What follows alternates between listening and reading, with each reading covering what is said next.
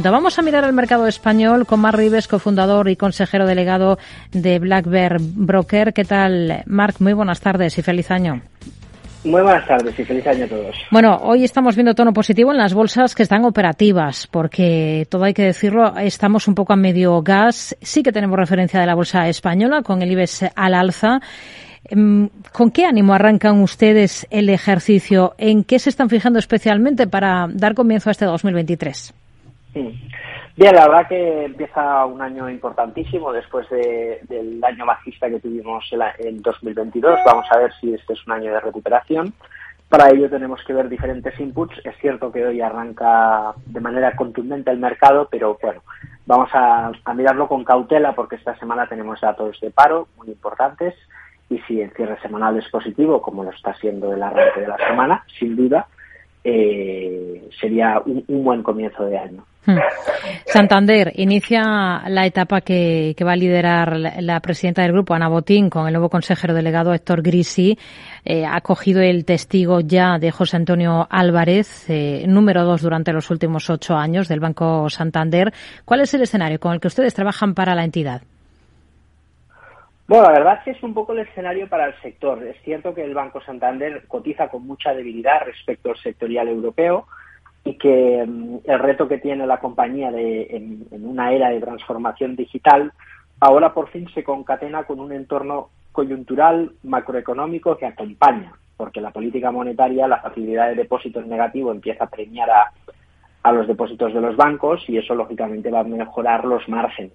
En ese entorno un poquito más complaciente para, para la banca, creo que es un buen momento para reordenar y reestructurar y vamos a ver si eso apunta, apuntala un poquito el crecimiento y la consolidación no solo del Santander, sino en general de todo el sectorial hacia un modelo más sostenible, más eficiente digitalmente y con menos recursos destinados. Sin duda estamos en un momento clave para el sectorial y como dice el dicho, renovarse o morir. Así mm. que vamos a ver si este cambio le viene bien para renovarse el mm. Santander. De hecho, algunos de los bancos como CaixaBank, Sabadell o Bankinter, pero también tenemos que sumar otros títulos de otros sectores como Repsol o Logista, son los que lideraban las alzas dentro de la bolsa española en el último ejercicio.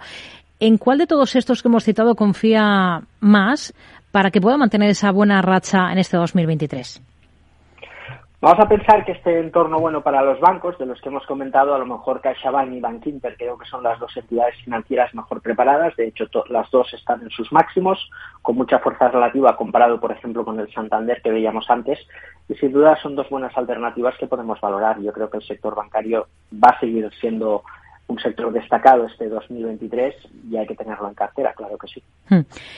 Otro de los valores que tenemos en el punto de mira esta jornada es Iberdrola. Asegura que ya ha instalado el 65% de los pilotes y el 40% de las plataformas eólicas marinas que van a sustentar los aerogeneradores del que va a ser el futuro parque de Saint-Broc en la Bretaña francesa.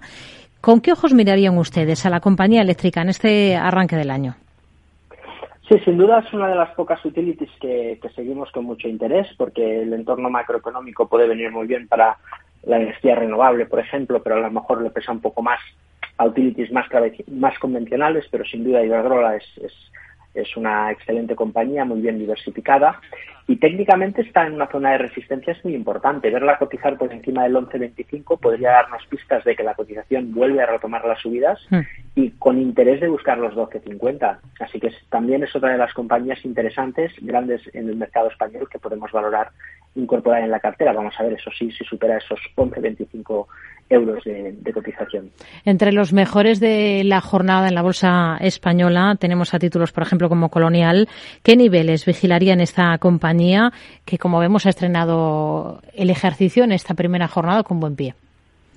Sí, pues vamos a ver, porque es una de las compañías que han ido gestando una grandísima oportunidad en este mercado bajista el hundimiento de la cotización ya desde el COVID ha tenido continuidad durante este 2022 también. Y ahora tenemos el primer indicio de cambio de tendencia. Así que mientras no pierda el 5,66, la situación técnica empieza a ser positiva. Así que podríamos pensar o plantearnos incorporarla en la cartera. Desde luego es una, una compañía muy interesante por la calidad de sus activos y técnicamente por fin está dando una señal de giro. Así que con stop en 5,66, ¿por qué no? incorporarla también en nuestra cartera. ¿no? Marc, ¿qué valor es el que más le convence ahora de la bolsa española en este arranque del año? nosotros seguimos con mucho interés en, en los trenes, pero para, para hablar de, de otros valores que no sean Talgo, pues CAF del sectorial creo que están en un momento muy bollante en su cartera de pedidos y este año por su ciclo de, de producción van a empezar a, generar caja y eso siempre se ha agradecido en bolsa, así que apostamos por los trenes en el mercado continuo español. Mar Rives, cofundador y consejero delegado de Black Bear Broker. Gracias, muy buenas tardes. Igualmente, feliz año a todos.